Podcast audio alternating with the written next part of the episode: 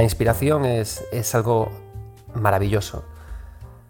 Eh, a veces, muchas veces, bueno, a mí me pasa por lo menos, no es que yo sea eh, el creativo más grande del mundo, no me dedico a hacer videojuegos, pero sí que me dedico a hacer muchos artículos de temas creativos para revistas, me dedico a escribir relatos, a escribir novelas, y participo en varios procesos eh, creativos. Preparo, organizo charlas y organizo clases para alumnos. Entonces siempre necesito tener, eh, no sé, que la inspiración o que la creatividad me acompañe.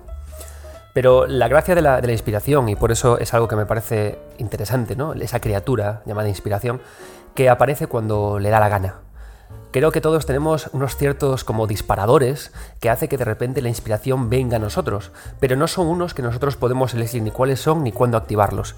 Muchas veces me he sentado delante de una libreta intentando tener esa gran idea para hacer un relato, porque no sé si os pasa, pero a veces como que tenéis momentos en vuestra vida que os apetece escribir una novela, ¿no? Pero a mí no me ocurre eso, a mí las ideas vienen a mí, pero ¿en qué momentos son esos? Eso es lo, divertido, ¿no? ¿Qué es lo que dispara nuestra inspiración? Yo por lo menos lo tengo claro. A mí lo que dispara mi inspiración es el agua. Yo me pasa muchas veces, siempre momentos en los que soy más creativo es cuando me estoy duchando. Cuando me levanto de la cama y estoy en ese momento entre medio sueño, medio trance y me empapo con el agua caliente de la ducha, ahí se me ocurren muchas ideas, organizo el día, consigo resolver eh, ese problema que tenía anquilosado en mi mente, se me ocurre de repente como esa novela que había acabado hace cinco años, como por qué no retomarla tomando esta nueva dirección e intentar volver a publicarla. Y también hay otro momento que para mí es muy inspirador, que es cuando voy a la playa y me meto en el agua. Voy yo solo, me tomo mi tiempo porque el agua de Galicia está fría de cojones, pero cuando consigo meterme, de repente también las ideas empiezan a aflorar. Y de hecho hay un momento en la playa especialmente inspirador para mí, que es el primer baño de la, temporada. Aún recuerdo eh, con gran cariño cuando me di mi primer baño después de haber eh, terminado la carrera de arquitectura, que me costó un cojón y medio. Recuerdo aquel baño. Era el primer día de verano, acababa de entregar y me metí dentro del agua y para mí fue como muy inspirador. Es como que las ideas fluyen, borbotean en tu cabeza. Y este programa va precisamente de eso. Vamos a escuchar a grandes creativos de este país, creativos que yo admiro mucho, y nos van a contar cómo se inspiraron, qué momentos tienen de inspiración. Y también leeremos eh, fragmentos de libros de otros grandes creadores de videojuegos para que entre todos estos ejemplos entendamos cómo un creador de videojuegos o un creativo en general se inspira y tiene ideas. Espero que sea un programa muy inspirador para que vosotros mismos os reconciliéis y os encontréis con vuestras musas, para que sea también un programa como de autodescubrimiento en el que espero que cuando acabe sepáis responder a, esta pregunta. ¿Tú qué es lo que te inspira? Yo soy Adrián Suárez, esto es 9 Bits y comienza el ratito de jugar.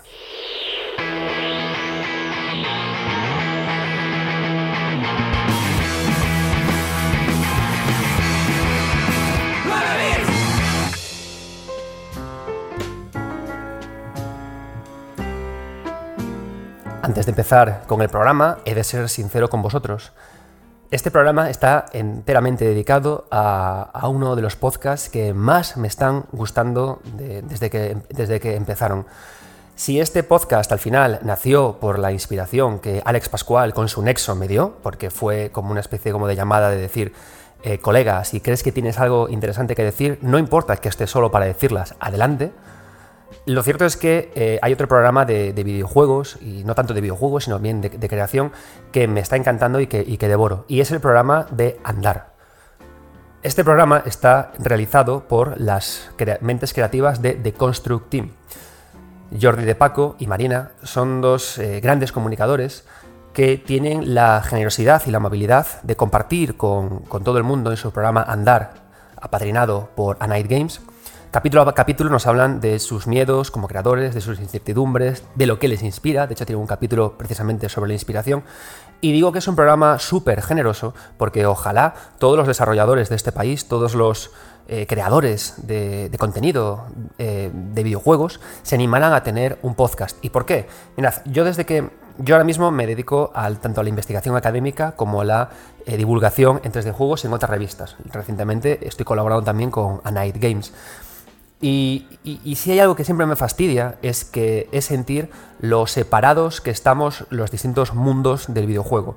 Creo que los, eh, los, que creamos divulgación en prensa estamos totalmente desconectados de los que creamos divulgación académica y estos están totalmente desconectados de los que crean videojuegos y estos están totalmente desconectados del propio público. ¿Y por qué digo esto? Mirad, yo muchas veces eh, hago artículos académicos y artículos científicos. Estos se publican en revistas científicas que no lee nadie. las únicas personas que leen revistas científicas son otros académicos que quieren sacar sus propios artículos de investigación. No lee nadie esto. No muy pocos desarrolladores lo leen y muy pocos eh, creadores de noticias o creadores de artículos de opinión lo leen.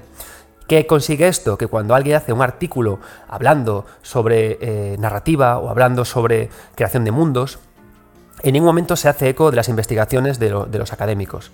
¿Y qué pasa también? Que cuando un desarrollador se pone a crear, tampoco eh, ha leído ni estos artículos de investigación, ni tampoco em, es que devore artículos de divulgación.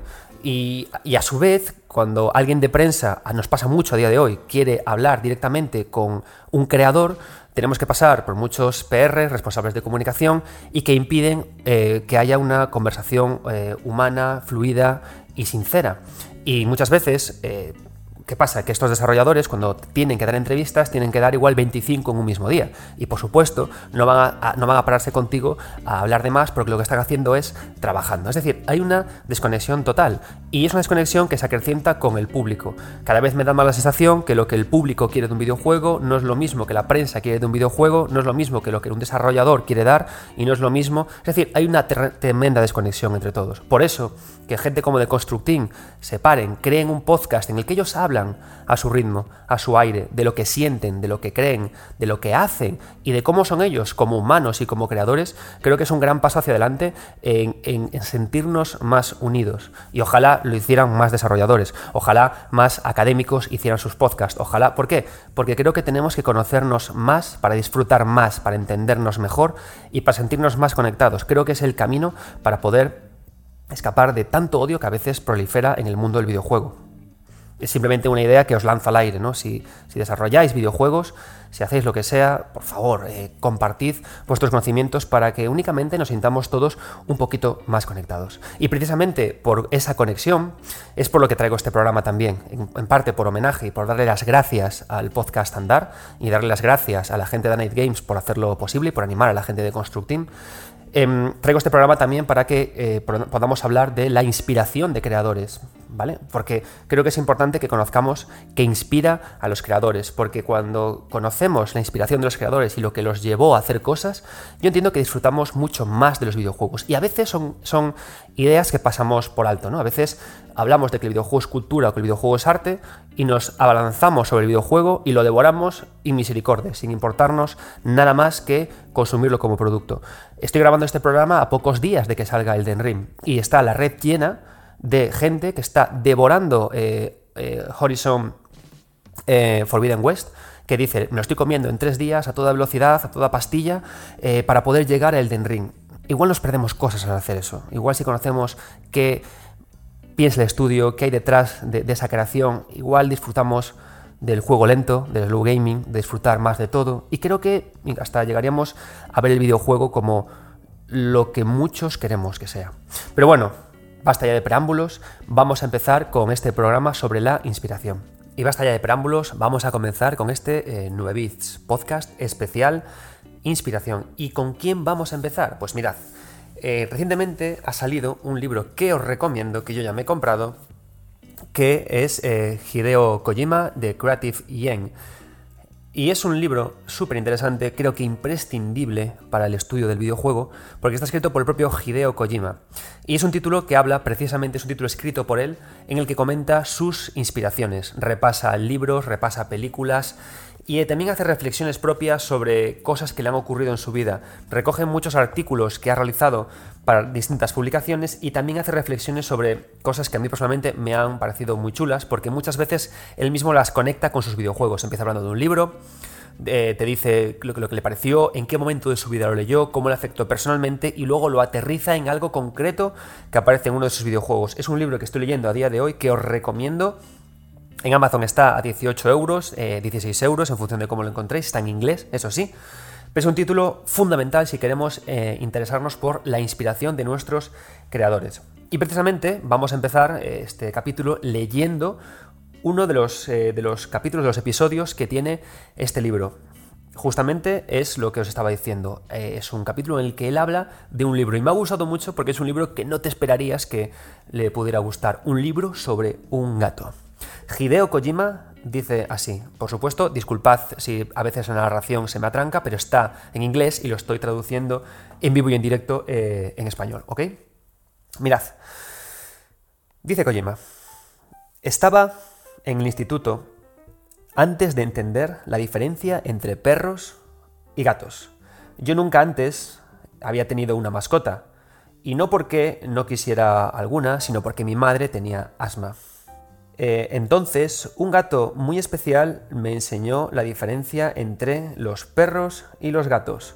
Se trataba de un gatito de mentón blanco de la novela de Paul Gólico publicada en 1950 llamada Jenny.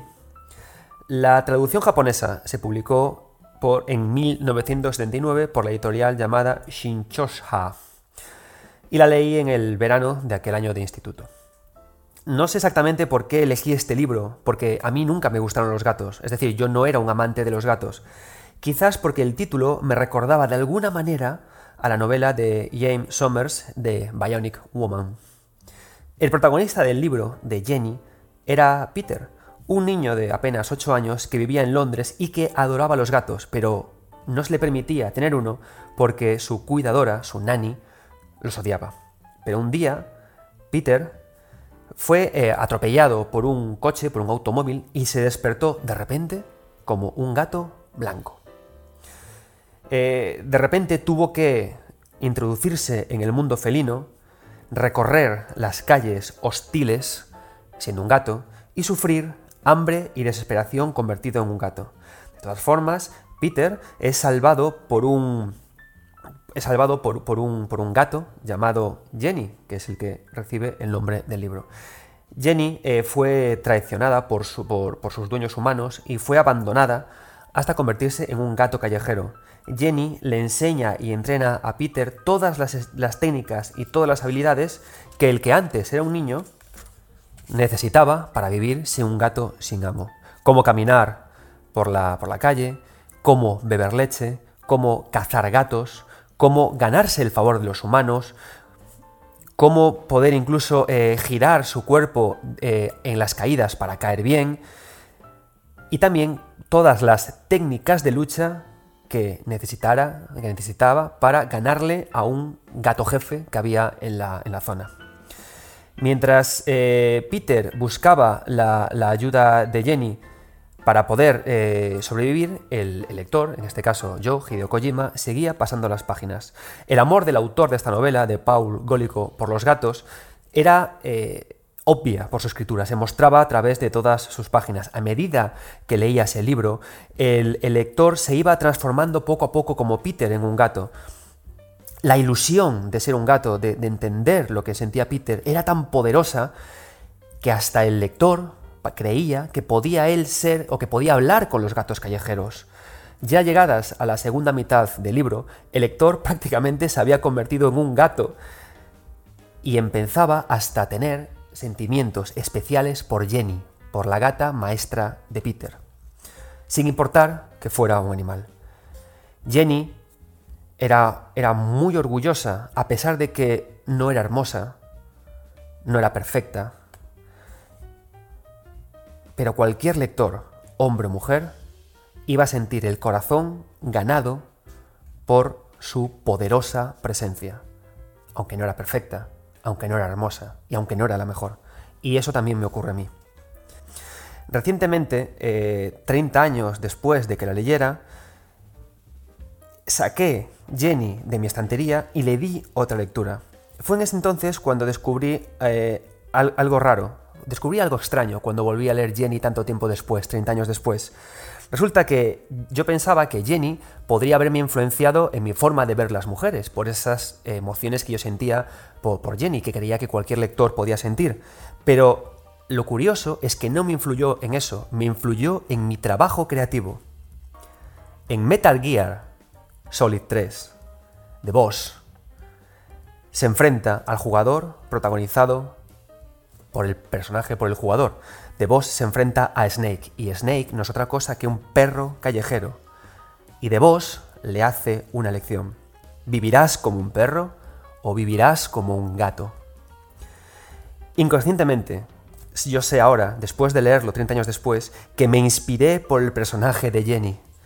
La serie de Metal Gear Solid, toda la saga, ha sido siempre la historia de un patricidio cometido por mercenarios que pertenecen a una organización, en otras palabras, perros de la guerra, y crea de vos como una madre gato, como Jenny, para ofrecer un punto, de, un punto de vista de lo que era la maternidad inspirada en lo que son los gatos callejeros. Sí, Metal Gear Solid 3 nació a través de leer Jenny, un libro sobre un niño de 8 años que se convierte en un gato y encuentra a una gata protectora que no es perfecta, pero que acabas amando. Y esa ha sido la inspiración de mi obra. Jenny es un amante, Jenny es una maestra, es un rival, es una compañera, es una confidente. El libro de Jenny es mucho más que una historia moral sobre el primer amor, la primera vez que nos enamoramos de alguien increíble. Es mucho más que eso, es mucho más que una historia de, amor y de, y de, pérdida. Es una historia contada desde un punto de vista femenino sobre el acto de vivir. Y explora este tema eh, de una forma muy íntima. Yo me pregunté, me pregunto ahora, me di cuenta que quise hacerlo, ¿cómo puedo pasar esta, esta reflexión a las futuras generaciones? Y eso es Metal Gear Solid 3. Bonito, ¿verdad? Cuando leí esto me, me, gustó mucho este, este, este fragmento, este, esta, zona. o sea, este, ¿Por qué? ¿Y por, qué me gusta tanto? Mirad, eh, una cosa que, yo descubro, eh, he tenido la fortuna de poder trabajar en, 3D Juegos y llevo ya en 3D Juegos trabajando pues, pues ya bastante, bastante, dos años ya me parece. Y algo que me ha gustado mucho es que he tenido acceso a poder entrevistar un par de veces a Tetsuya Nomura, entrevisté también a los productores de la saga Atelier, entrevisté Entrevisté a, mucha gente eh, muy valiosa. Entrevisté al responsable, al productor de Atlus, de, de 13 Sentinels, a Rim. Y yo antes, cuando no tenía acceso a estas entrevistas y no podía hablar con los, con los creadores, yo pensaba que sus inspiraciones provenían de fuentes muy elevadas, muy sesudas, muy inspiradas, como muy trabajadas. Pero lo que me di cuenta al hablar con ellos es que Kojima, como otros autores, también les llega la inspiración entre comillas, cuando se duchan. Es decir, de momentos que son a priori baladís o que no son como muy interesantes relatarlos, ¿no? Porque el momento de inspiración en sí es un poco casual. En este caso, Hideo es capaz de, haber creado, creo que una de las obras mejor escritas del mundo de los videojuegos, al personaje, creo que de los mejor escritos del mundo de los videojuegos, a De Vos, a través de leer un libro pensado eh, para niños.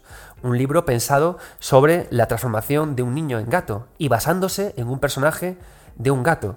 Y es un libro, y lo mejor de todo de este, de este pasaje, lo que me parece más interesante es que él no se dio cuenta de que eso le había inspirado hasta 30 años después, cuando leyó el libro de mayor y descubrió que eso le había inspirado.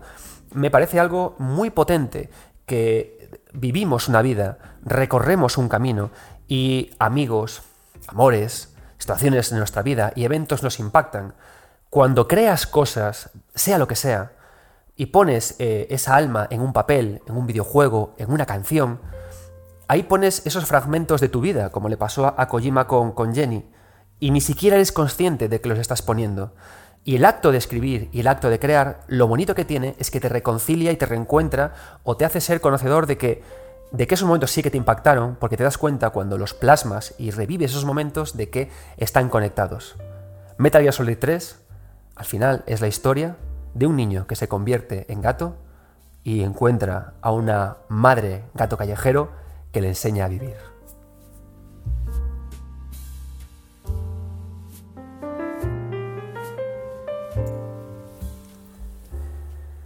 Tras hablar de Hideo Kojima, me gustaría dar paso a un autor de videojuegos que, admiro mucho porque admiro mucho su trabajo.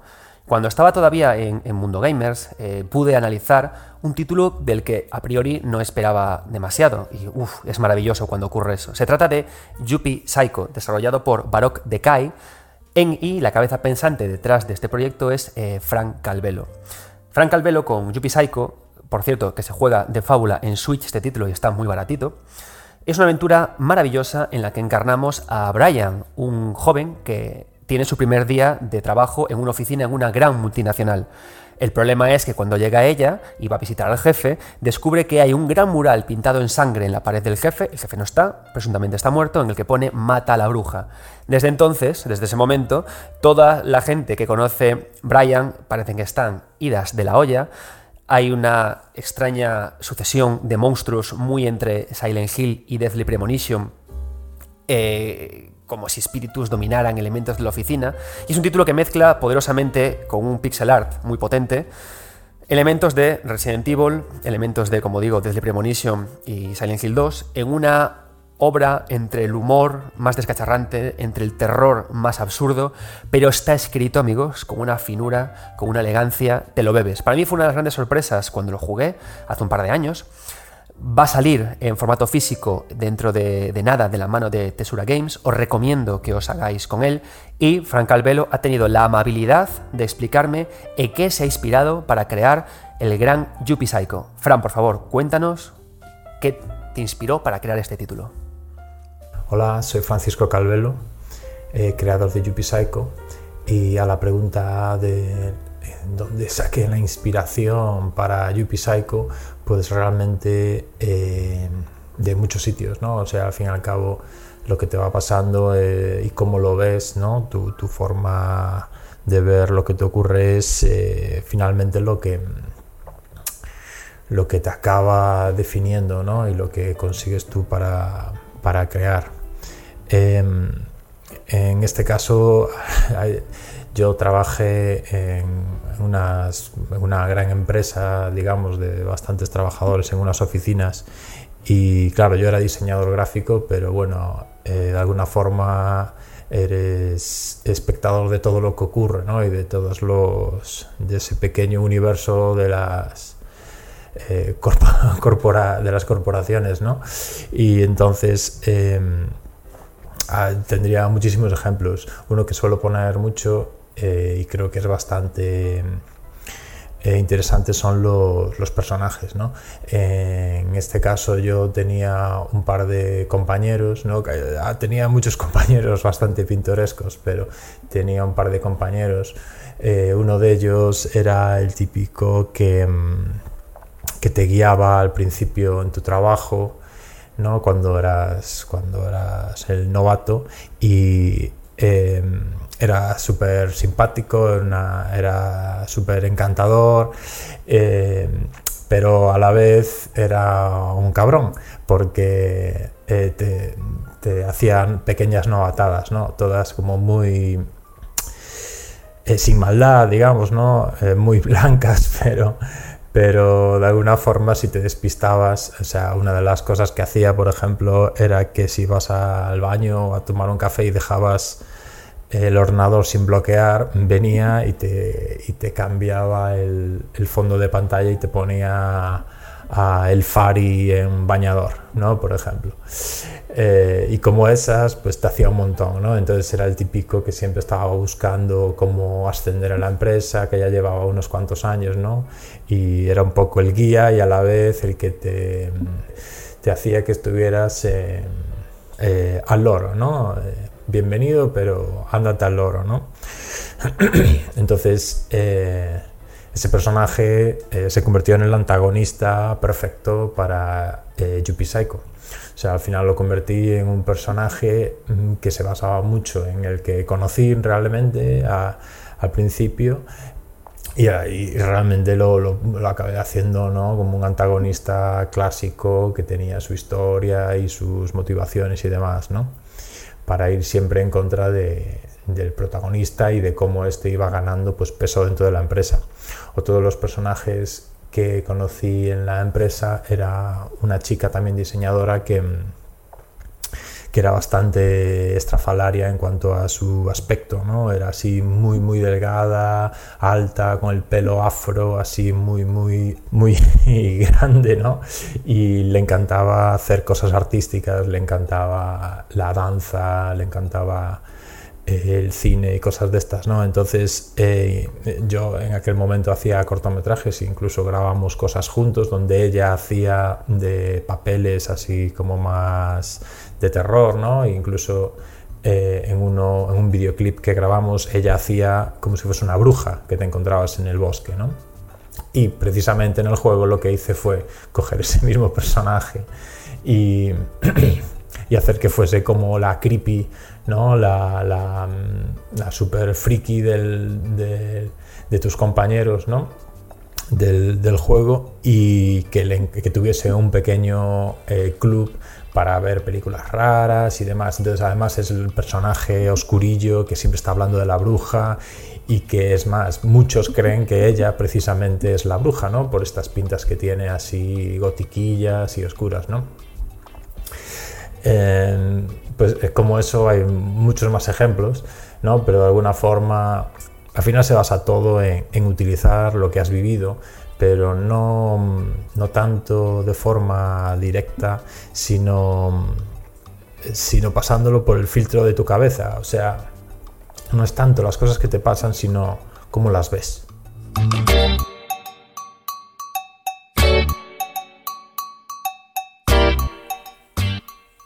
Tras lo que nos ha contado Frank, una experiencia de su vida personal que le ha ayudado a poder crear Yuppie Psycho, eh, porque no nos engañemos, los compañeros de trabajo y la gente que nos rodea o la gente que queremos o odiamos son una gran fuente de inspiración para crear personajes. Me gustaría compartir también algo, algo similar que le ocurrió a Hidetaka Miyazaki. Hidetaka Miyazaki, autor que está siempre de actualidad porque es la persona más guapa y mejor del mundo, pero de actualidad porque eh, el Den Ring está ahí ya. No sé si cuando lanzo este podcast ya ha salido el Den Ring o, faltan unos días, pero bueno, jugadlo, maravilloso. Em, también se inspiró en un acontecimiento de su vida para crear algo que es creo que muy significativo o imprescindible al conocer sus obras, que es su multijugador. Entonces, em, para poder descubrir qué inspiró a Hidetaka Miyazaki a crear este multijugador en el que conectas, en el que juegas con otras personas sin compartir palabras más que gestos, en el que eh, te tienes enfrentamientos contra otras personas que te invaden sin que podáis hablar, únicamente haciendo gestos, ¿no? Como si por lo que fuera no pudierais hablar, no compartierais el mismo lenguaje, ¿no? Y tenéis que hablar con el lenguaje universal de las, de las manos. Quiero hablar de de qué le inspiró para poder llegar a este momento. Para poder entender esto, eh, voy a irme a, una entrevista que está en Eurogamer.net, una de las mejores entrevistas que, yo pude encontrar sobre Hidetaka Miyazaki. Está incluida en mi libro El padre de las almas oscuras, Hidetaka Miyazaki a través de tu obra, pero la fuente original está en Eurogamers.net. El artículo se llama Souls Survivor. Director Hidetaka Miyazaki discusses the origins and ideology behind From Software Masterpiece. Está escrito por Keza McDonald en mayo del 2010. ¿Vale? Si estáis viendo este programa a través de YouTube, ahora mismo estoy mostrando la página en la que está escrita. No os preocupéis porque, como hice con el episodio de, inspiración de Hideo Kojima, os voy a leer también en español lo que, lo que pone. Atentos porque no tiene desperdicio y es súper evocador como también, al igual que Frank Calvelo, Miyazaki se inspiró en algo de su vida para llegar a esta idea. Dice eh, Kesa McDonald's, la redactora de este artículo que entrevistó a Miyazaki eh, en, este, en este momento. Por cierto, entrevistar a Miyazaki es un regalo del señor porque no es una persona que sea muy fan de, dejarse entrevistar por Mindundis, ¿no? Vamos allá. Em, dice Kesa, el multijugador online de, de Demon Souls es, es, único, es uno en el que los jugadores pueden elegir eh, ayudar a los jugadores a través de los niveles o invadirlos y es, eh, se puede determinar de una forma muy sencilla, de una forma bastante clara, que es una de sus eh, características de Demon Souls como más inteligentes, ¿no? más, más, curiosas, más llamativas. ¿Por qué? En primer lugar, porque es muy reveladora de la, de la, naturaleza, de la naturaleza, humana. Y es también eh, muy curioso cuando analizas cómo se comportan a través de este sistema online mudo jugadores japoneses y jugadores americanos. Y dice que es así que Kesa diciendo, porque en el fondo la naturaleza humana es la inspiración de este multijugador. Y aquí empieza hablando Miyazaki de lo que le inspiró. Y atentos, ¿no? Porque creo que es maravilloso. Dice, el origen de esa idea, dice Miyazaki, em, en, realidad se debe a una experiencia personal. Resulta que eh, yo, iba, yo iba en coche y de repente me tuve que parar en, una colina, en, el borde de, casi en un desfiladero, cuando estaba en una zona de montaña, porque estaba nevando muchísimo, tuve que detenerme y empecé a resbalar colina abajo, dice Miyazaki. El coche que me, que me seguía, el coche que iba detrás de mí, también se quedó atascado y de repente alguien del coche que, estaba detrás de mí salió del vehículo y comenzó a empujar por em, em, comenzó a empujar el coche para que no se, no, se cayera. Así es, y esa es la forma en la que, en la que pude eh, llegar a casa. ¿Qué, ocurrió después? Que entonces fue mi turno y todo el mundo acabó empujando mi coche, yo incluido, por, eh, hasta devolverlo a la carretera porque estaba cayendo por la, por la colina. Y así conseguí llegar a casa a salvo. Sin embargo, ¿qué ocurrió? Como estaba lloviendo, como estaba nevando tanto, hacía un día tan malo, en una situación tan tensa, no pude parar el coche para decir gracias a la persona que me dio una mano, no pude comunicarme con ella. Porque si lo haría me acabaría quedando atrapada de nuevo, me quedaría atrapado de nuevo y, me pararía. En el camino de vuelta a casa, yo iba con mi coche, empecé a preguntarme eh, si la persona que estaba detrás de mí podría haber también conseguido llegar a casa. Y pensé que, que jamás, quizás volvería a encontrarme con esas personas que me ayudaron. Quizás, si nos hubiéramos encontrado en otra ocasión, acabaríamos siendo amigos, pero quizás también acabaríamos eh, peleándonos.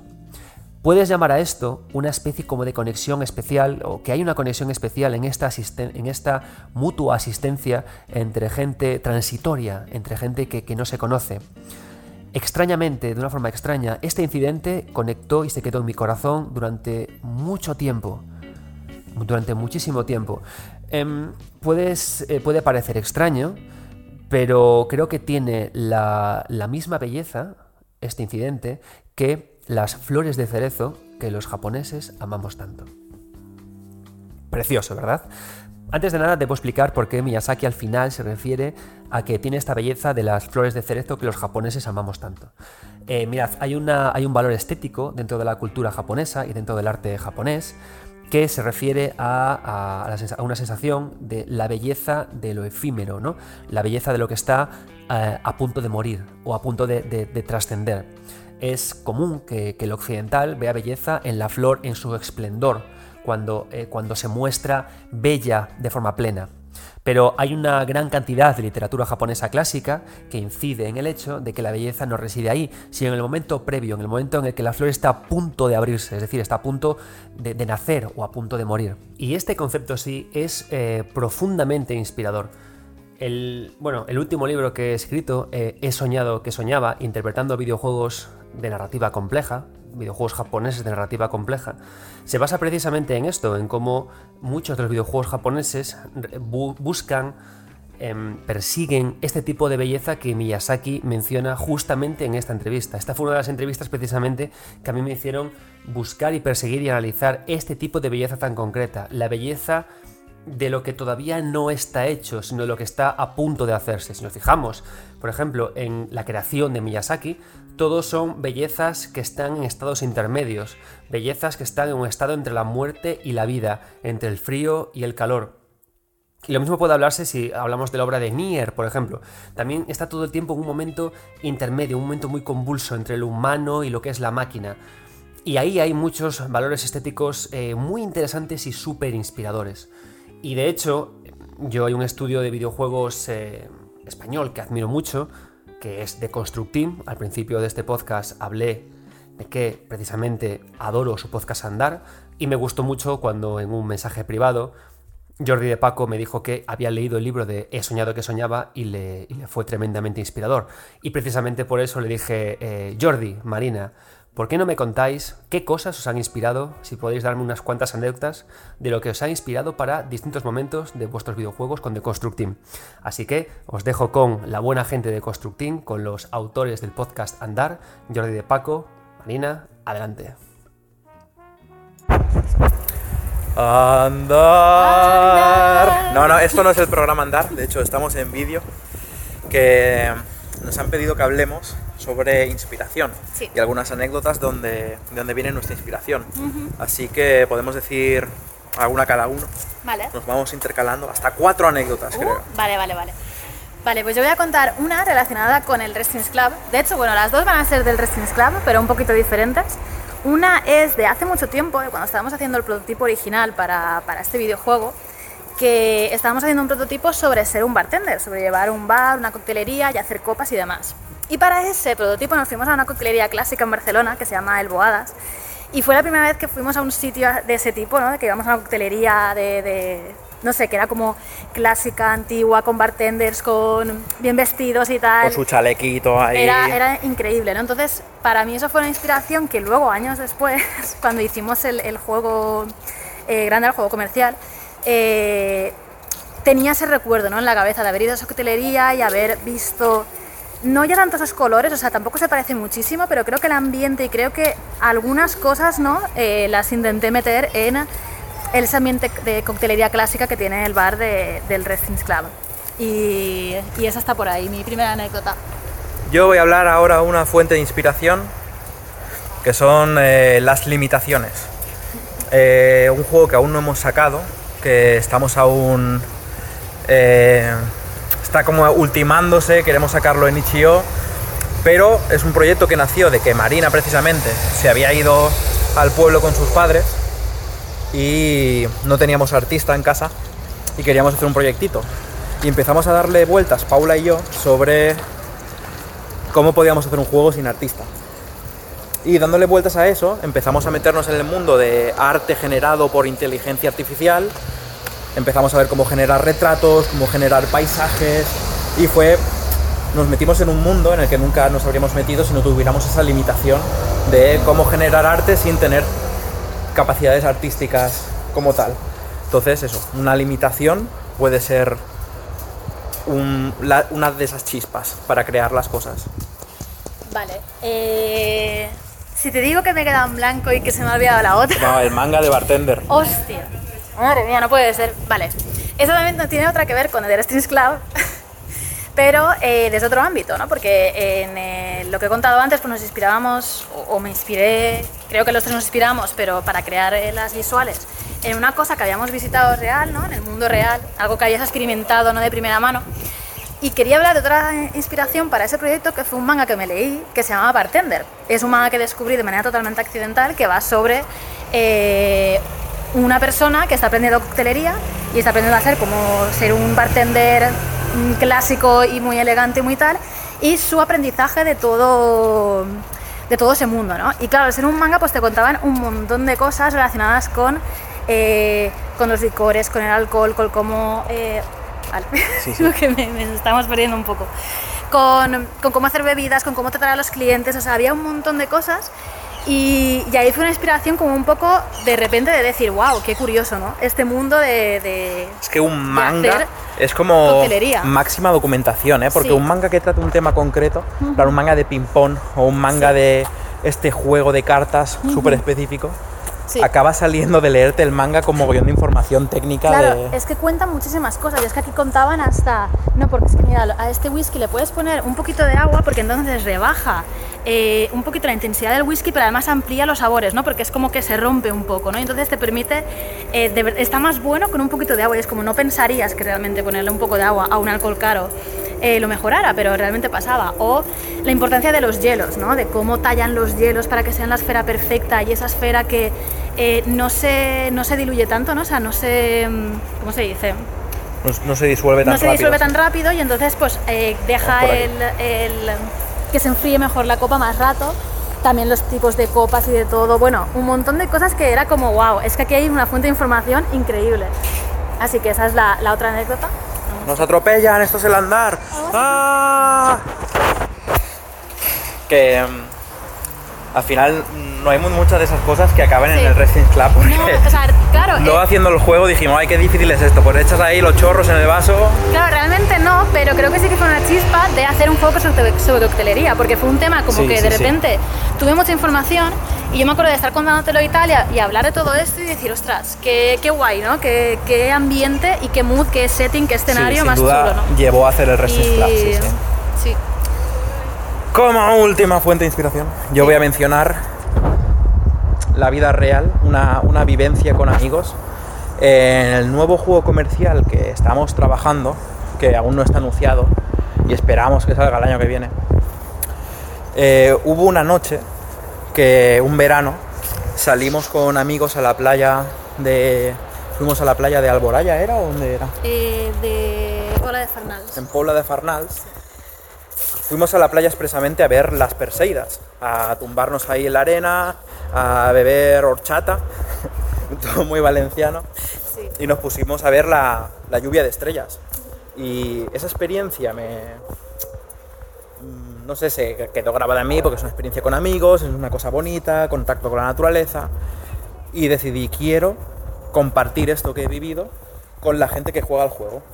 Y desarrollamos todo un capítulo del juego que era expresamente ir con unas amigas a la playa a ver la lluvia de estrellas. O sea, ya lo veréis cuando salga el juego, pero era algo que no estaba planeado y de haber tenido esa vivencia con amigos, de pronto modifica el proyecto en el que estás trabajando y decides añadir esa cosa. Igual que cuando Miyazaki fue a los pantanos de veneno de Mequinenza y dijo, joder, qué buena experiencia he tenido aquí, cómo, cómo me cuesta levantar las rodillas y, y cómo me baja la vida poco a poco. Le encantó esa experiencia que fue con unos amigos suyos. Y, Y en deci- el- lo metió en todos los lo juegos ya, lo metió en todos los juegos. Eso lo podrás corroborar tú, Adrián, que es verdad, ¿no? De la biografía de Miyazaki. Pero- en fin, eh, esas son nuestras movidas de inspiración que Sí. tenemos que compartir. Y gracias por invitarnos a colaborar en el programa Sí. y que vaya todo muy guay. Adiós. Adiós.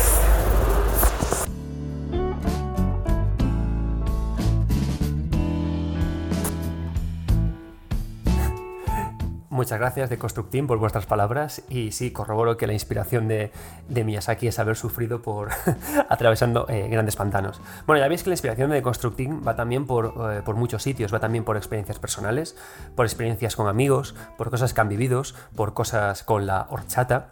Pero ahora la pregunta que podemos hacernos es, em, por ejemplo, de Constructeam, eh, Hiyataka Miyazaki, Hideo Kojima, eh, digamos que son eh, creadores, los creadores nucleares o centrales de una obra, tanto eh, de Constructing, los sus responsables, como estos creativos japoneses, son los que tienen las ideas.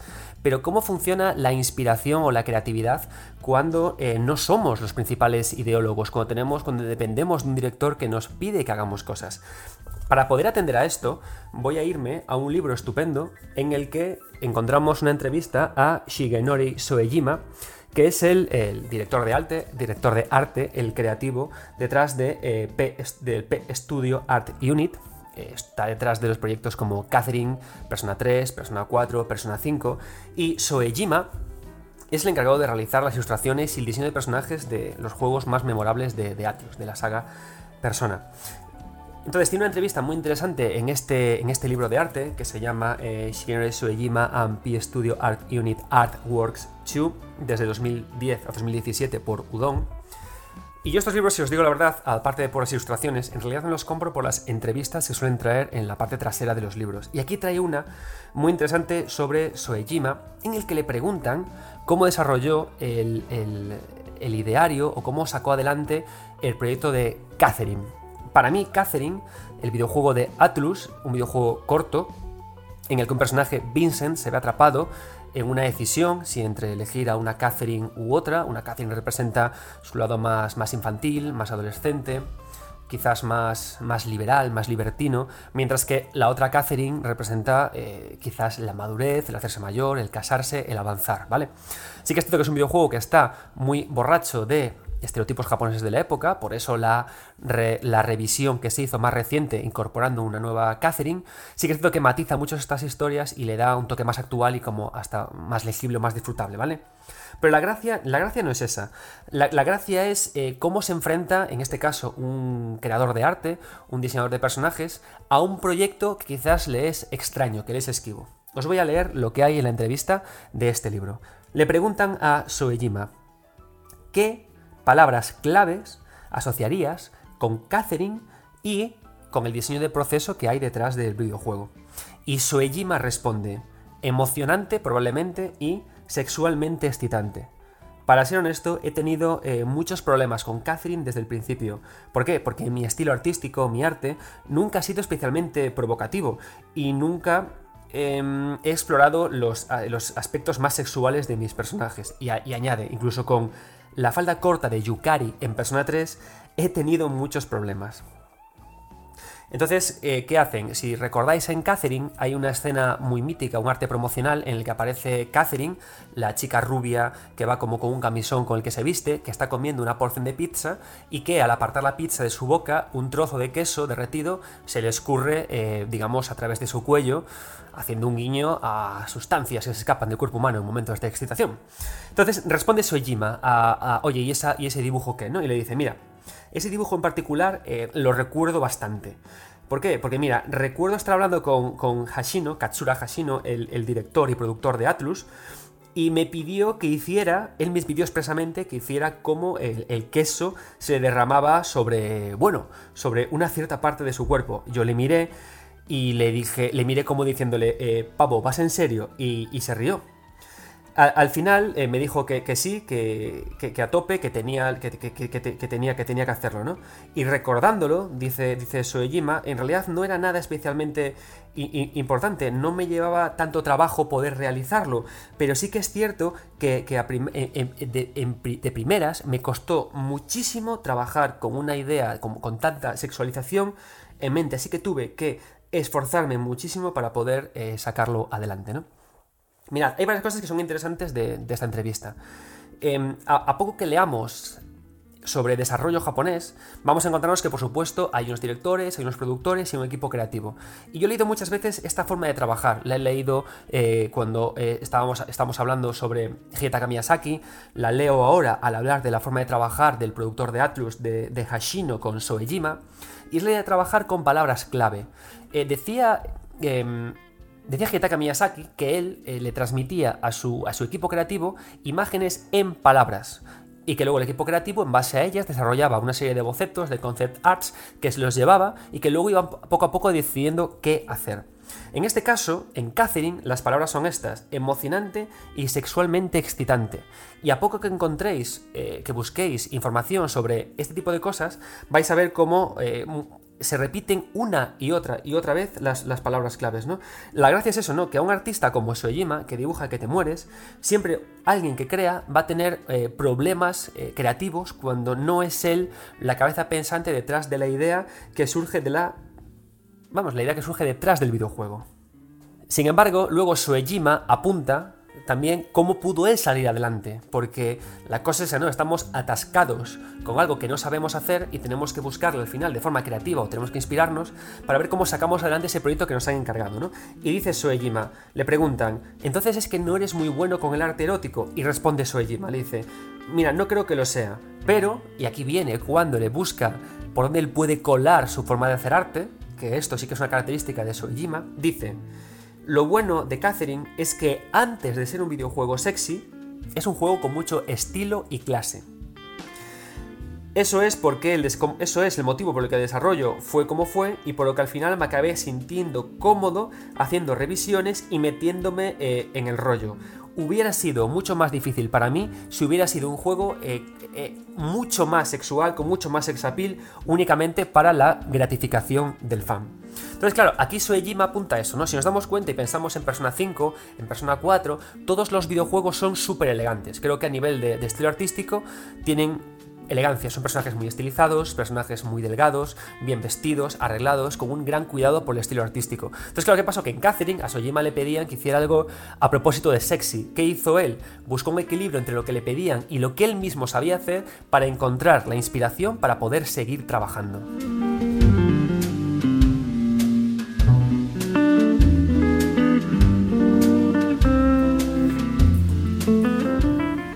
Seguimos hablando de esta idea de las palabras claves eh, tan japonesas, ¿no? Y de cómo encontrar la inspiración cuando no eres tú el que decide que tienes que, provocarla, sino que te piden a ti que la provoques.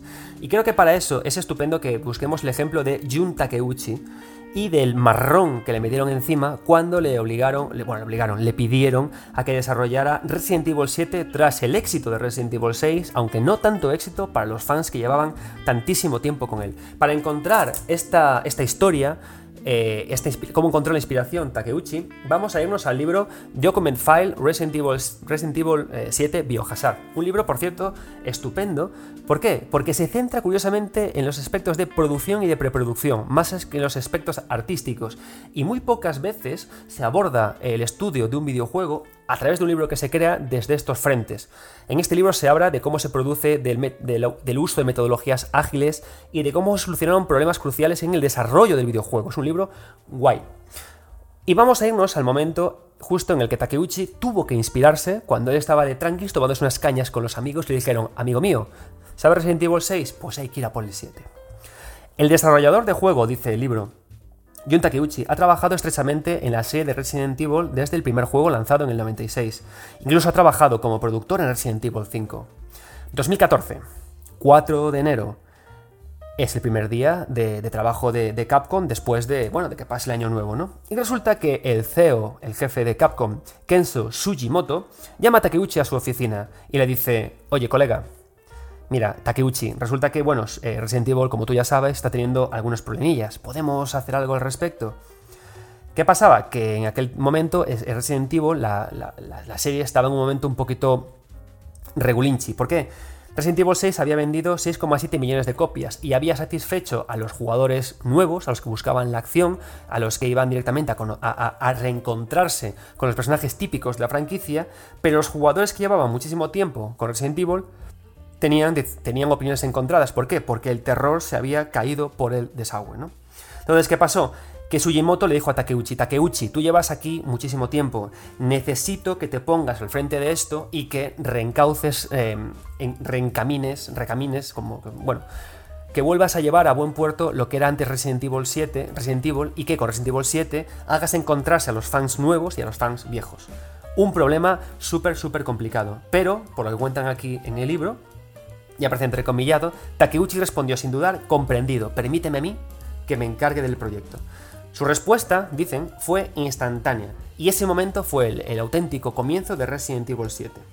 Mirad, en el libro desarrollan o cuentan la idea de que en este momento en el que, en el que le dijeron a Takeuchi que se encargara, se pasó un mes entero el tío únicamente pensando y reflexionando que qué podía hacer analizó lo que ocurría en la industria japonesa en el 2014. ¿Qué estaba ocurriendo con Japón? ¿Qué estaba ocurriendo con los videojuegos? ¿Qué estaba ocurriendo con Capcom? Y de eso sacó la idea de lo que quería hacer con Resident Evil 7 y tomó dos ideas de concepto. Y mirad por qué es tan interesante que aparezcan en este libro dedicado a producción. Resident Evil 7 tenía dos ideas de concepto. Y era, la primera, hacer lo mejor que se podía hacer. Takeuchi dijo, quiero hacer lo mejor que podía hacer. Aquí lo ponen que el concepto fue hacer good stuff, mierda de la buena. Y el segundo concepto era usar Resident Evil 7 como una forma de cambiar, por una parte, el tipo de producir videojuegos en Japón, que cada vez era más caro y estaba perdiendo fuerza contra Occidente, y en segundo, empezar a crear un entorno de trabajo que animara a que el nuevo talento creciera de una forma sana, en lugar de tener que buscar talento nuevo, empezar a, a criar a nuevos talentos dentro de Capcom wow. O sea, un planteamiento de Takeuchi estupendo. Se nota que lleva desde el 96 dedicado a los videojuegos. Pero luego hizo otra cosa más. Con esto por delante, dijo: em, Uno de los métodos para crear antiguamente los juegos de Resident Evil y de los cuales hemos aprendido, era que cada videojuego tiene un elemento de core, un elemento central. Por ejemplo, el primer juego tiene a sus zombies eh, que se deshacen, a sus zombies feotes, ¿no? Y Resident Evil, 4 tiene al hombre de la motosierra, ¿no? El que tenía la, la máscara. Entonces, eh, gracias a este, a este a, lo, a, lo, a, lo, cerca que estuvo Takeuchi de los juegos de Resident Evil, él también lo que hizo fue querer desarrollar una imagen core, una imagen central, una imagen nuclear que poder compartir con el resto del estudio y de esa forma poder crear un juego con una espina vertebral muy fuerte. Y de esa forma es lo que ocurría, lo que os explicaba con la parte de con la parte de las palabras claves que le decíamos a Soejima, ¿no?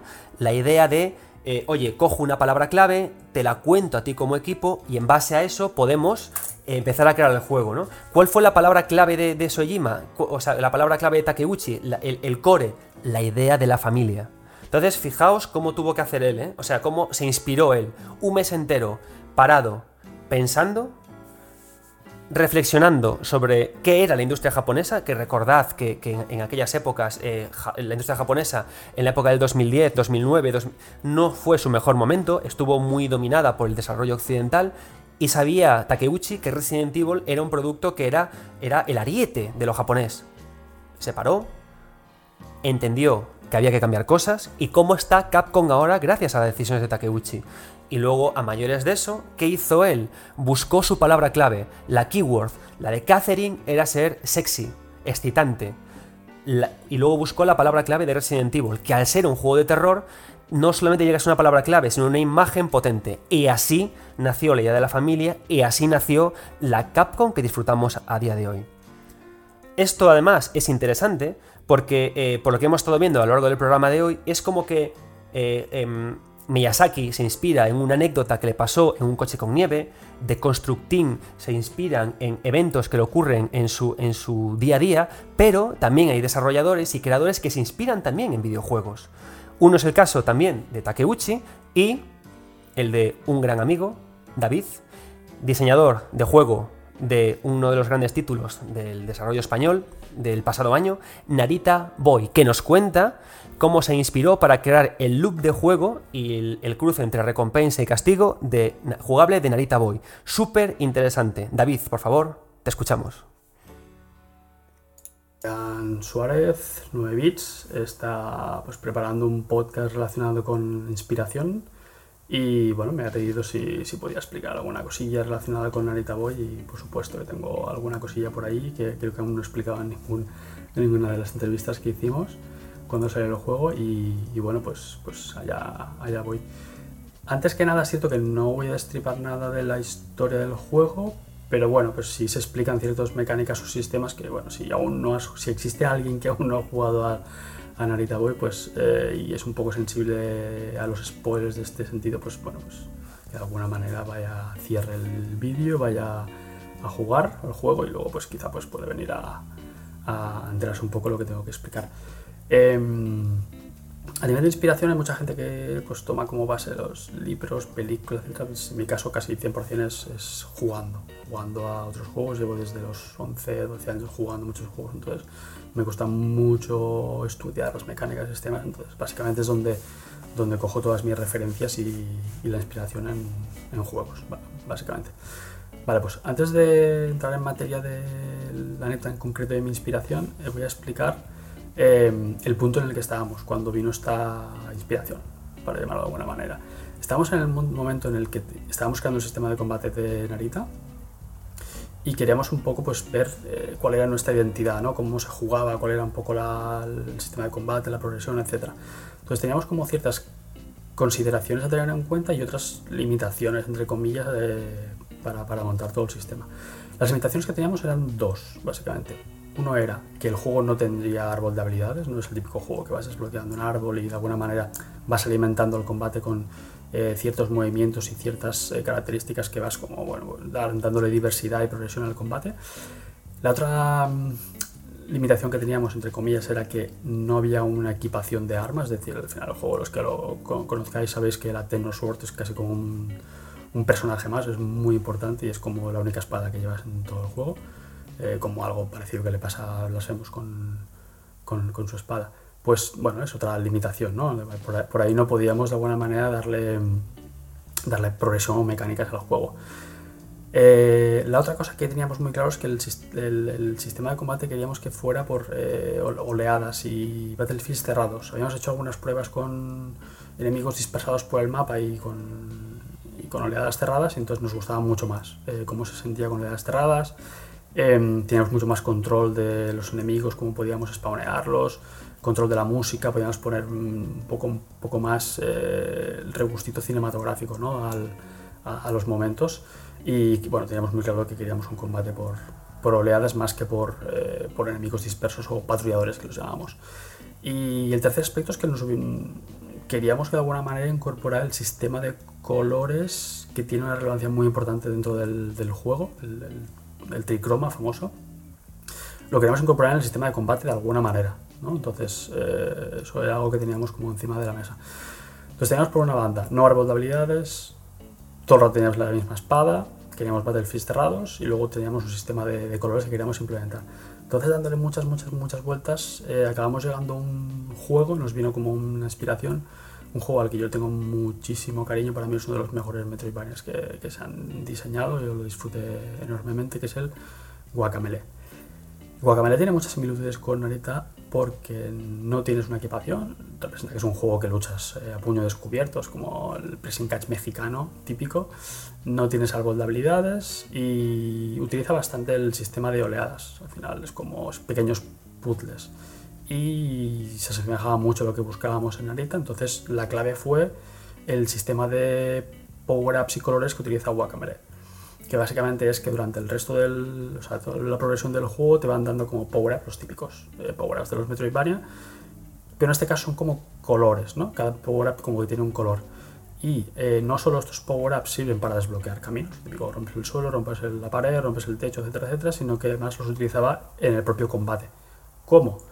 Pues eh, a medida que vayas adquiriendo estos power-ups de colores y te iba introduciendo enemigos que tienen una especie de escudo de este mismo color, y tenías que romperlo con el power up determinado. Una vez ya rompías el escudo, pues ya podías matarlo normal.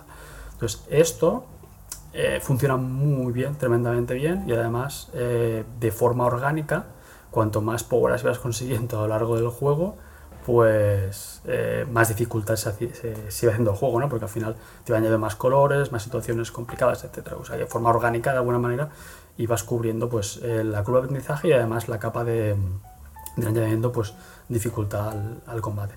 Y es algo que nos gustó muchísimo, encajaba perfectamente con lo que buscábamos y al final es lo que tenemos en, en Narita, ¿no? Narita que haya jugado verá que tienes como momentos en los que la cámara se, se, se bloquea, tienes un, un, spawning de enemigos, tienes una especie de puzzle que vamos combinando todos los enemigos y una vez lo derrotas avanzas. Eh, y en el juego, en el propio juego, en el lore, vas como consiguiendo poderes de colores, ¿no? Y justo cuando los vas consiguiendo es cuando de alguna manera se van incorporando estos enemigos temáticos de colores que eh, cuando aparece un enemigo, por ejemplo, de color amarillo, si tú te pones en modo amarillo, le haces el doble de daño. Entonces lo matas antes, pero como contrapartida recibes el doble de daño. ¿no? Es la típica, eh, el típico paradigma de riesgo-recompensa. Eh, lo que sí que teníamos claro es que esta mecánica no queríamos imponerla, no es algo eh, que queríamos que el jugador mm, entrara sí o sí a jugar, sino que es como una capa que, si quieres, si quieres jugar de alguna manera, eh, jugar bonito con los colores y que el combate se resuelva mucho más rápido, pues puedes jugar con él, pero no obligamos a ningún momento a jugar en este sistema, porque quizá la gente que no, le, no lo entiende, no le interesa o de alguna manera tampoco le da mucha importancia a, a este sistema y en ningún momento el juego te obliga a, a, a pasarte ningún combate con sistema de colores y por eso es una de las razones los bosses o los final boss ninguno eh, utiliza esta mecánica porque no es algo que no queríamos imponer. El juego en general es bastante accesible cuanto a dificultad, entonces tampoco queríamos eh, complicarlo excesivamente con esta, con esta capita. Y, y, un poco esta es la anécdota. Eh, teníamos como un, en Anita cuando montamos el sistema de teníamos como unas necesidades o teníamos más o menos apuntalado más o menos hacia dónde queríamos ir y nada, nos vino la inspiración, el, un juego que es eh, muy bueno mecánicamente dijimos, hombre, pues podemos eh, de alguna manera inspirarnos fuertemente en sistema de combate, adaptando evidentemente a nuestras necesidades y yo creo que al final salió bastante, bastante bien la jugada. Y bueno, pues ahí un poco está nuestra anécdota relacionada con la inspiración. Espero que os haya sido interesante. Y, y nada, eh, si no habéis jugado todavía en Narita Boy, os invito a hacerlo. Lo tenéis en casi todas las plataformas posibles. Y día sí día no, está en una plataforma o en otra de descuento. O sea que aprovechad la, la oportunidad y disfrutarlo. Y nada más. Nos vemos, hasta luego, chao.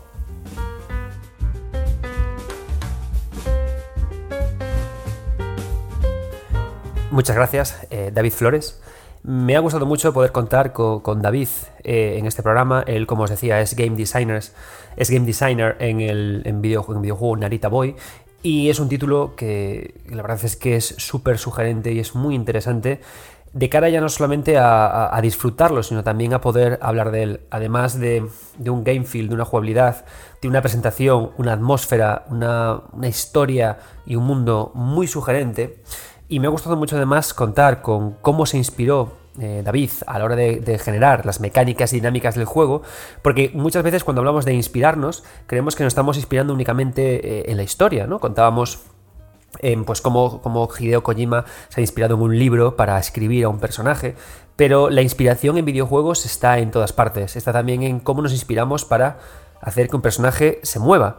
En el programa que hice antes de este, en el que explicaba la cuestión de las mecánicas y las dinámicas, creo que queda eh, claro y es fundamental que en función de cómo un personaje se mueva, cómo se desenvuelva por su mundo y cómo corra o salte, eso habla del propio personaje. Por eso es muy interesante que David se haya inspirado en Guacamole, un videojuego que además tiene algo que a mí me parece eh, fascinante en un videojuego, que es la búsqueda de la sencilleza y de la sencillez y de la elegancia.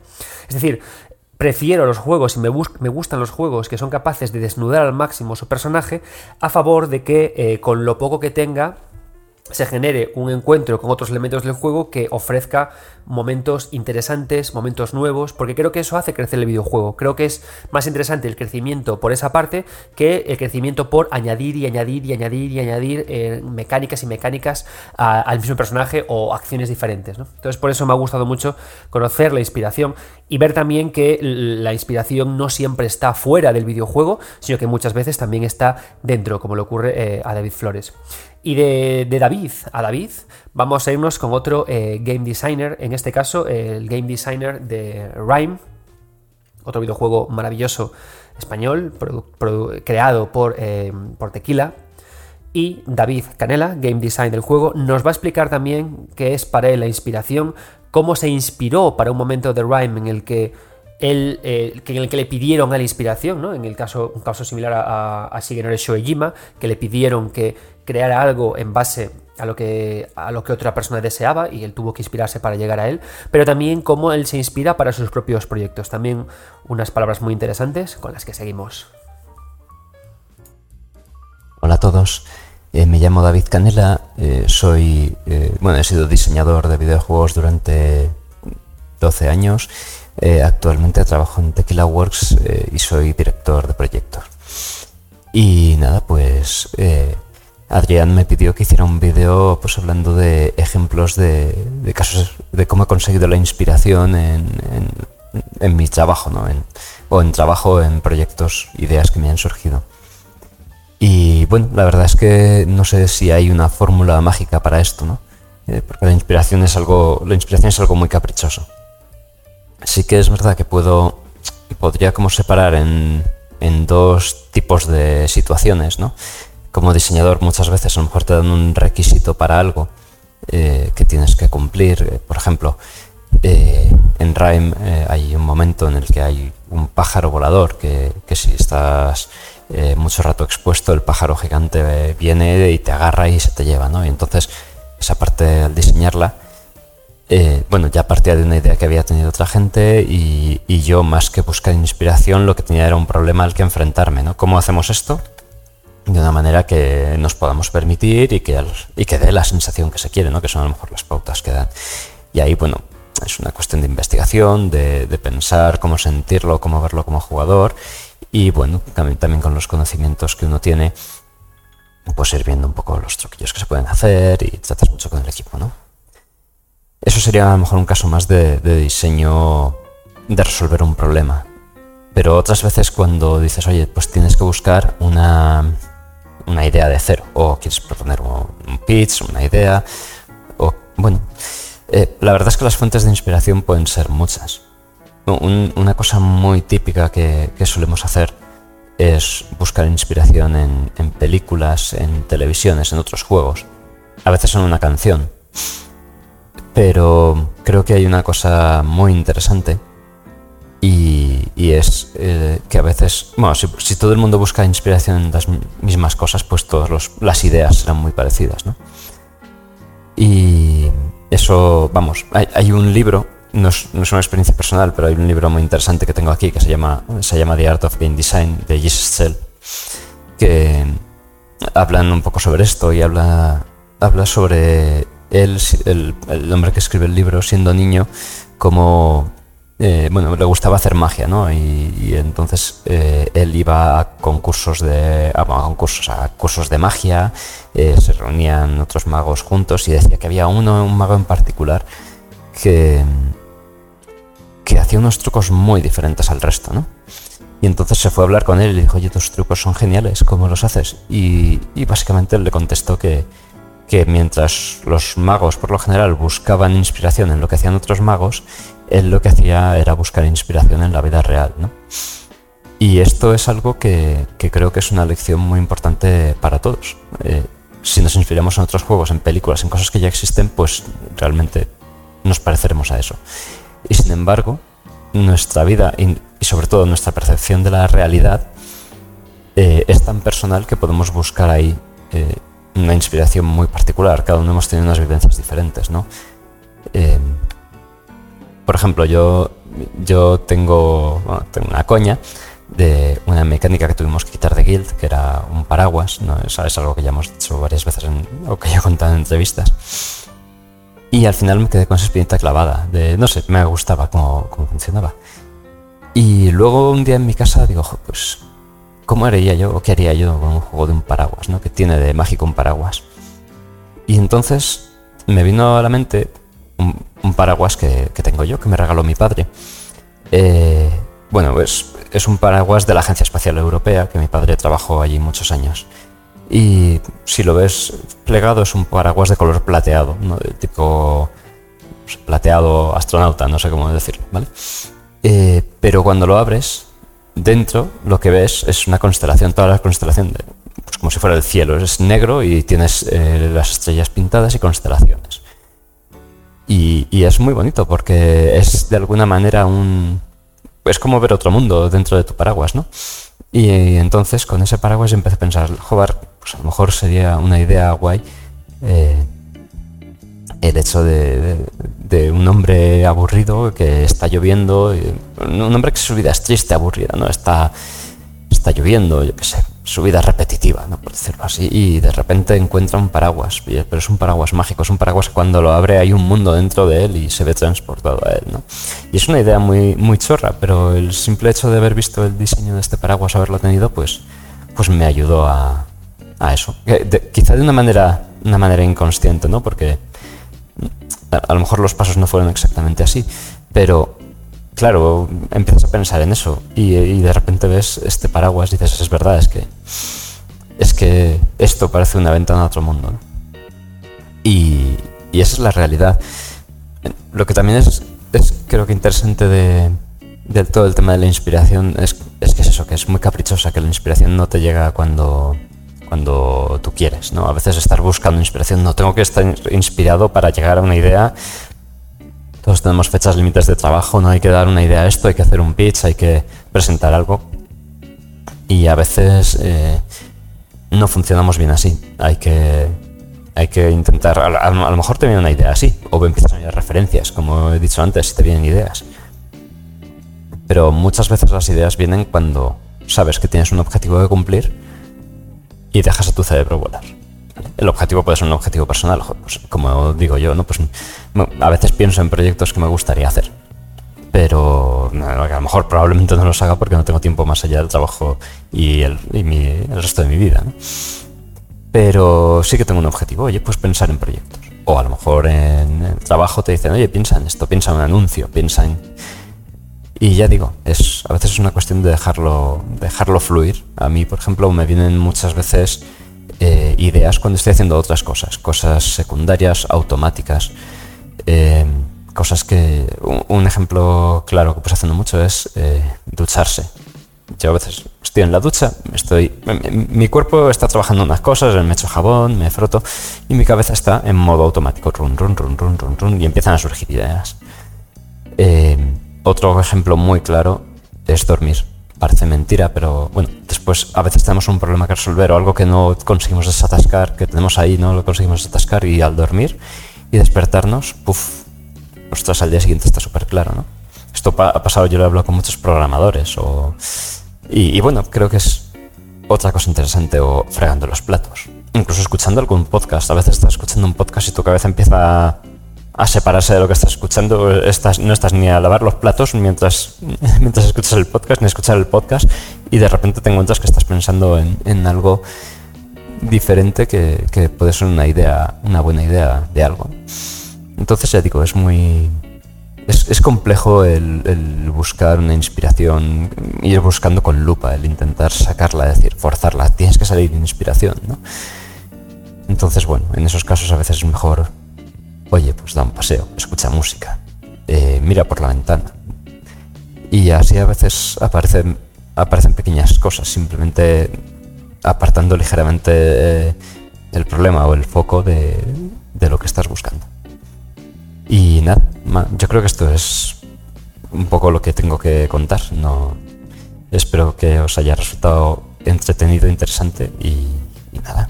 Un abrazo a todos y gracias Adrián por esta oportunidad. Adiós.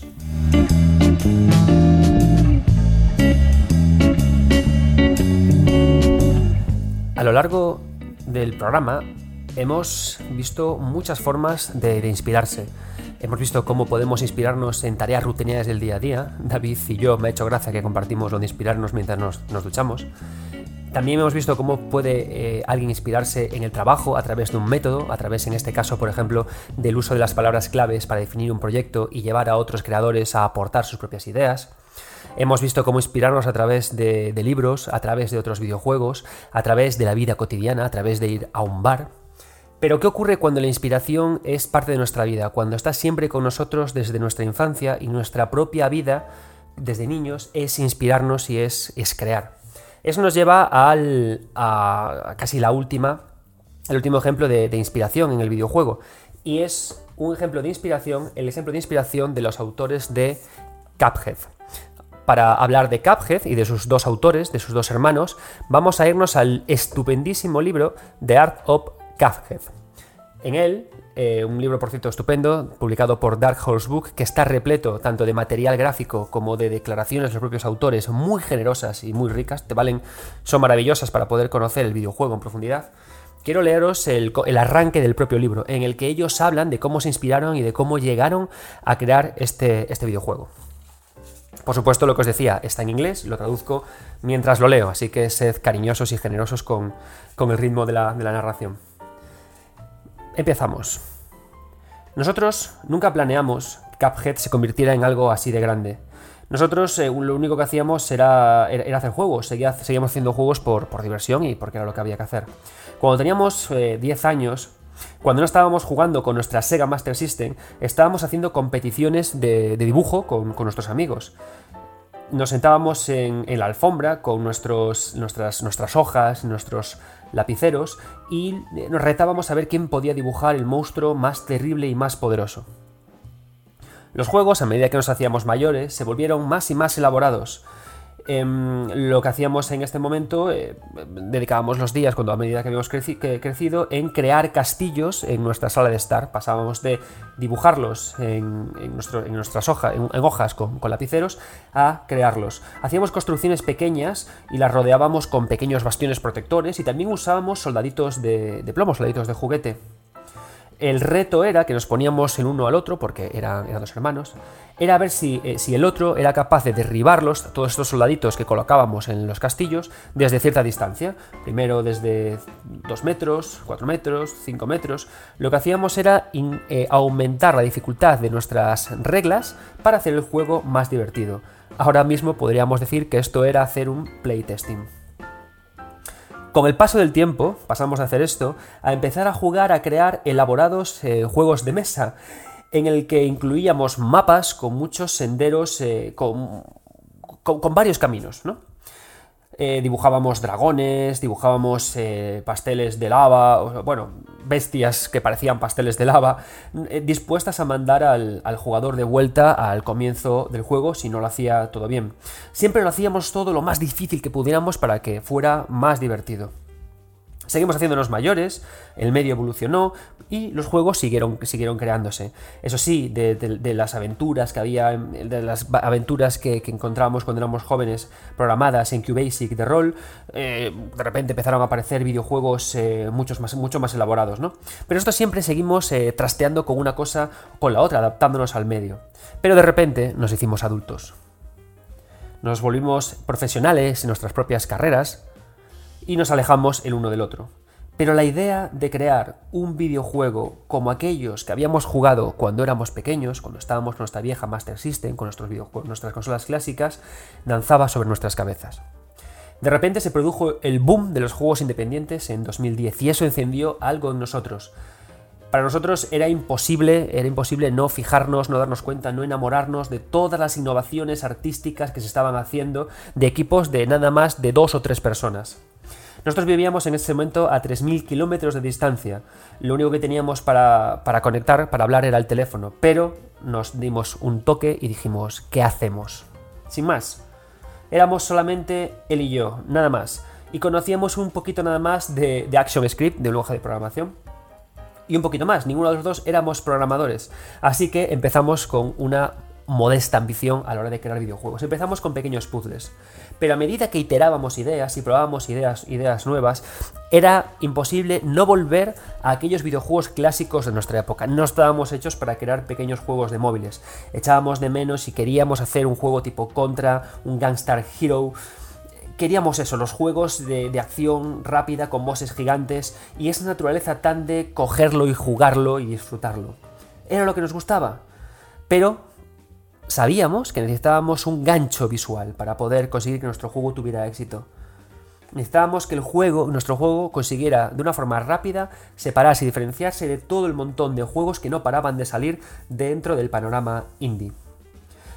¿Qué ocurría? Que nosotros, como hemos contado, de pequeños nos encantaba lo físico, lo material, dibujar, construir, el tacto, entonces, ¿qué hicimos? Hicimos, eh, para, el arte de nuestro juego, hicimos todo tipo de arte hasta que encontramos algo que nos gustara.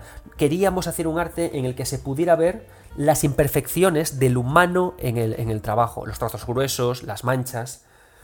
Experimentando, experimentando, al final eh, encontramos, llegamos al estilo de aquellos viejos dibujos animados de blanco y negro que veíamos en nuestras cintas de VHS cuando éramos pequeños.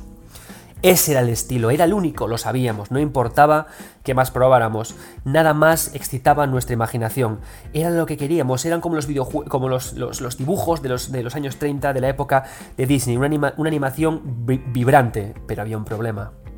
Esta animación se hacía frame a frame dibujada a mano, y eso era una maldita locura cuando mi hermano Chad era el único que hacía el arte. No fue hasta 2013 hasta que empezamos con el desarrollo del juego. En ese momento, la mujer de Chaz se unió al equipo y luego también eh, contratamos a un programador para echar una mano para poder hacer una pequeña demo de un jefe para poder presentar nuestro, nuestra demo de Cuphead al Independent Game Festival. De milagro o de chiripa, eh, lo que hizo que destacara nuestro videojuego fue que alguien posteó un vídeo de esa demo en internet, en un foro, e eso hizo que se despertara la fiebre por Cuphead e hizo que nos llamaran los publishers, los que publican los videojuegos y los que ponen el dinero. Sabiendo que había algo de interés en el juego y que teníamos algo especial en nuestras manos, lo que hicimos fue hacer crecer el estudio, metiendo más animadores, entrenados y un dibujante profesional. En el año 2015, Cuphead había creado una enorme base de fans, lo que nos llevó a que Microsoft nos invitara a Los Ángeles a presentar el juego en el E3. Recibimos en el E3 un gran calor y emoción y amor por, por de toda la gente que, que veía nuestro juego. Y esto nos animó a hacer algo terrible. Bueno, algo terrible no, algo que daba muchísimo miedo. Hipotecamos nuestra casa, y tanto yo como también la casa de mi hermano, de Chaz y de, su, y de su mujer. Y juntos cogimos todos esos dineros, todos los ahorros y los metimos en el equipo de desarrollo de Cuphead. Artistas, programadores, músicos, cada persona con talento sería pagada con el dinero que sacaríamos de nuestra, de nuestra hipoteca.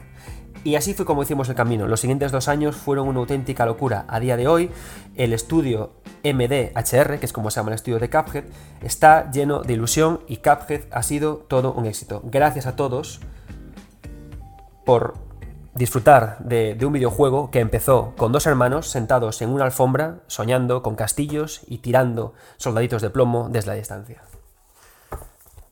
Bonita historia, ¿verdad? La historia de Cuphead es una que escucharéis repetida un millón de veces y tiene cosas muy, muy chulas y muy interesantes y luego otras que también deberían hacernos reflexionar sobre lo que es la industria del videojuego.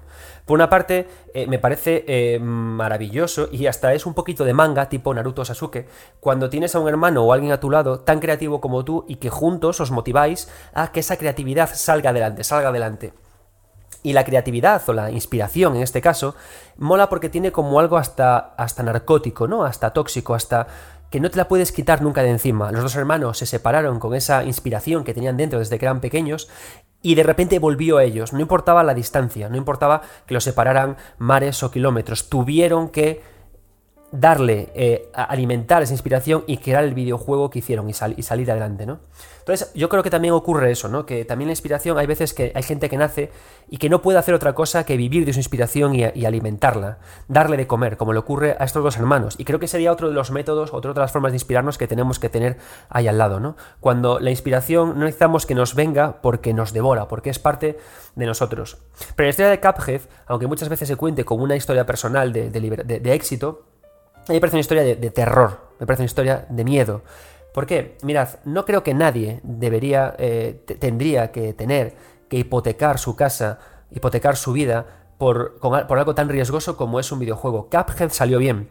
El problema es que el ejemplo de Cuphead puede hacer que otros muchos jóvenes desarrolladores hagan lo mismo y acaben en el arroyo, porque el videojuego es un mundo cruel. Entonces la historia de Cuphead, aunque haya salido bien, creo que debería también motivar. Eh, las ganas o de los publishers a invertir o a buscar talento que, es, que, existe, pero sin obligar a llevar a irnos al punto de que tengamos que hacer la locura de hipotecar toda una casa. A mí esa parte de Cuphead, aunque sé que es muy bonita, ¿no? El relato es muy le harán la película en dos días, ¿no? A, a Cuphead, a, los a los de Cuphead. Creo que no debería ser ese nunca el camino. Por muy fuerte que sea la inspiración y por mucha hambre que tenga, por mucha hambre que tenga y por mucho que tú quieras alimentarlo. Por eso, como contrapunto a la, poderosa inspiración que come el alma de Cuphead, quiero traer a, un último amigo, a una persona que es muy querida por mí. Eh, cuando, monté, cuando monté un máster de videojuegos aquí en Coruña, lo traje como profesor, porque me parece que tiene una forma de pensar muy similar a la mía. Me refiero a Carlos Coronado, un hombre que es un One Man Army, él solo se lo guisa y se lo come, ah, con colaboraciones externas puntuales, por supuesto, y él nunca hipotecará su casa para hacer un videojuego, él crea proyectos de seis meses, viables, eh, económicos, potentes, pero que funcionan, porque los eh, apunta directamente al corazón de, de las personas a, las que se lo quiere dirigir, y él solo vive de crear videojuegos. Por eso le he pedido que me pidiera, que me dijera cómo se inspira. Hey, ¿qué tal, Adrián? Pues, a ver, el, tema de la inspiración es extraño. Por ejemplo, como ocurrió con Horror Tales de Wine, fue bastante curioso. Después de Coral, yo sabía que quería hacer un juego de terror, o quería hacer algo muy alejado de, Coral. Pero el problema es que no sabía cómo, cómo enfocarlo. Sabía que quería hacer un juego de terror bonito y que seguramente iba a tener toques mediterráneos, pero bueno, eso inspiración, inspiración no es la verdadera inspiración para Horror Tales de Wine vino, vino en plena pandemia. Estábamos mi pareja y yo, que nos tocó confinarnos y recuerdo perfectamente un mediodía en la terraza comentando ¿no? ideas de juegos, no sé qué, no sé cuánto, y nada, nada salía, nada salía, nada salía. Y de repente, pues la verdad es que mi pareja y yo bebimos bastante vino en, en, la pandemia. Bebimos más vino del, hemos dejado de consumir tanto vino, digámoslo así. Estoy hablando de los meses duros de la pandemia. Y llega un momento que creo que fue ella que dijo en plan, hostia, ¿te imaginas que el COVID se curase bebiendo vino?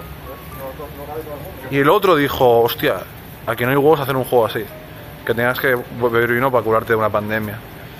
Y de ahí vino Horror Tales de Wine, la verdad, o sea, es, es así de es así de cutre, es que no, no hay más, es a partir de ahí luego ya la cabeza empieza a pensar en plan, joder, una botella de vino y que la botella de vino sea lo que todo el mundo quiere porque cura y habrá este, este plot twist, no, no voy a hacer spoilers del juego, habrá este otro plot, eh, todo, y joder, dices, encaja porque el vino además sí que es una cosa como muy mediterránea y puede pasar en un setting de unas bodegas, que también es una cosa que, que no se ha hecho nunca y se puede hacer una cosa ficticia y todo fue a raíz de beber mucho vino en la pandemia, o sea, e, ese fue esa fue la, gran inspiración de, Horror Tales de Wine.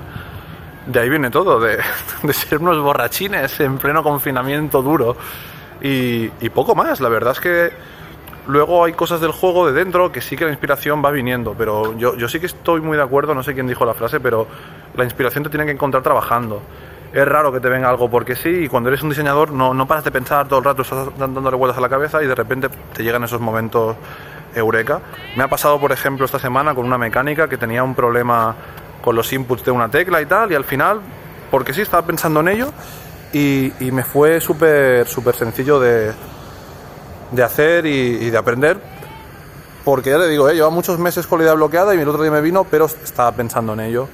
Fue otro tema y ese otro tema fue lo que me inspiró. Tenía un problema con los inputs, esto es más un tema técnico, no tanto de inspiración creativa no sé si te sirve, pero bueno, te lo explico. Básicamente, en el juego es un juego, el que estoy haciendo ahora, Horror Tales de, de Vegar. Eh, hay como dos manos, el jugador ve dos manos en la pantalla en primera persona y yo quiero que las cosas que haces con la mano izquierda en el mando y en el teclado las hagas con, con tu mano izquierda y las cosas que haces con la mano derecha las hagas con la mano derecha. Entonces hay una tecla que es importante, que es para cargar objetos físicos y luego poder lanzarlos, que es importante hacerla, que se tiene que hacer con la mano izquierda, vaya, por un tema de diseño del juego. Con un mando no hay problema, está en uno de los triggers, pero claro, en teclado y ratón, como cuando estás combatiendo tienes que usar esa tecla, ponerla en la E era raro, porque si tú estás con el teclado y le das a la E, no llegas, porque ya no te puedes poner hacia la derecha, porque el dedo que utilizas para la E es el dedo que utilizas para la D, que es con lo que te mueves hacia, hacia la derecha. Y, y precisamente por eso no había manera, y digo, oh, lo pongo en el Shift, pero quedaba rarísimo en el Shift porque el shift no es una tecla para interactuar, es la tecla para correr, o, el control, la barra espaciadora, no lo sé.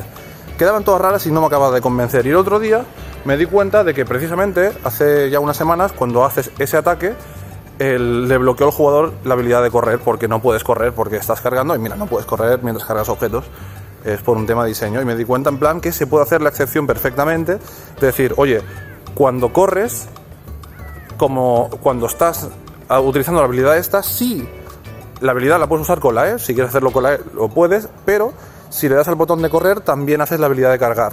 ¿Por qué? Porque cuando tienes un objeto cogido, que lo coges con la otra mano, le das al botón de correr y no corres, haces lo otro y queda bien y como es, una habilidad que lo haces en momentos tensos, en combates y tal, si el jugador quiere correr, pues descubrirá rápido que también puede cargar objetos con el botón de, de, de correr. Y de ahí viene la inspiración, viene de un playtest que hizo mi hermano y el error este de la E otra vez y al final estaba pensando, digo, coño, pero si es que no corres, cuando no le permito correr, es una oportunidad perfecta para poner esto aquí. Y el Shift, que es el botón de correr en el teclado por defecto, es el que se usa, es el, el estándar, vaya. Y no sé, esta es una, bueno, dos de las de los rincones de donde me ha venido la inspiración, aunque supongo que sí, el, el que tiene más trasfondo emocional es el de borrachilles de vino. O sea que nada, venga, un besote guapo.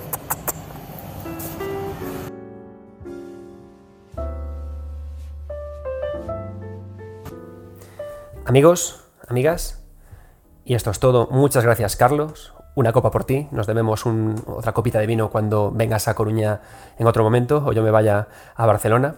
Espero que este programa os haya gustado.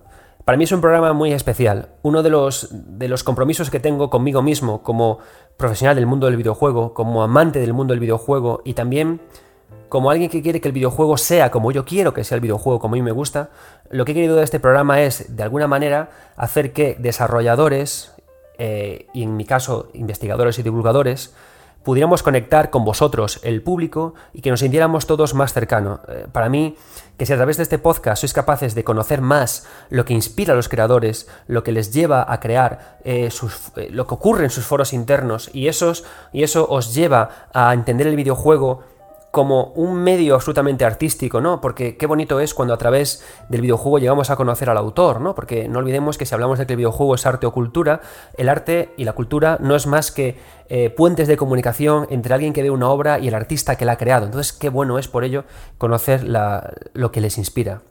También este programa tiene otro objetivo y es que tú mismo eh, pienses qué es lo que te inspira a ti y que busques esos ratos de inspiración para seguir creando, para escribir, para hacer videojuegos y para disfrutar de algo que a todos nos gusta, que es crear. No siempre vamos a crear algo que nos haga millonarios, no siempre importa eso. A veces importa simplemente crear algo honesto que nos haga sentir orgullosos y que conecte con otra persona. La inspiración es algo nuestro, es como la imaginación. Quizás es, lo, es el, regalo más bonito que, todos tenemos o que la vida nos ha dado. Y mi consejo dentro de este podcast y con los ejemplos de la gente que os, he, que os he traído aquí es que nunca dejéis de cultivarlo, de la forma en la que más os enriquezca y de la forma en la que más os guste. Y nada más. Muchas gracias de nuevo por apoyar este podcast, por estar ahí, por compartirlo, por vuestros preciosos mensajes que me dejáis en YouTube y en todas partes. Yo soy Adrián Suárez, estos 9 bits, y como siempre digo, nunca, nunca dejéis de jugar.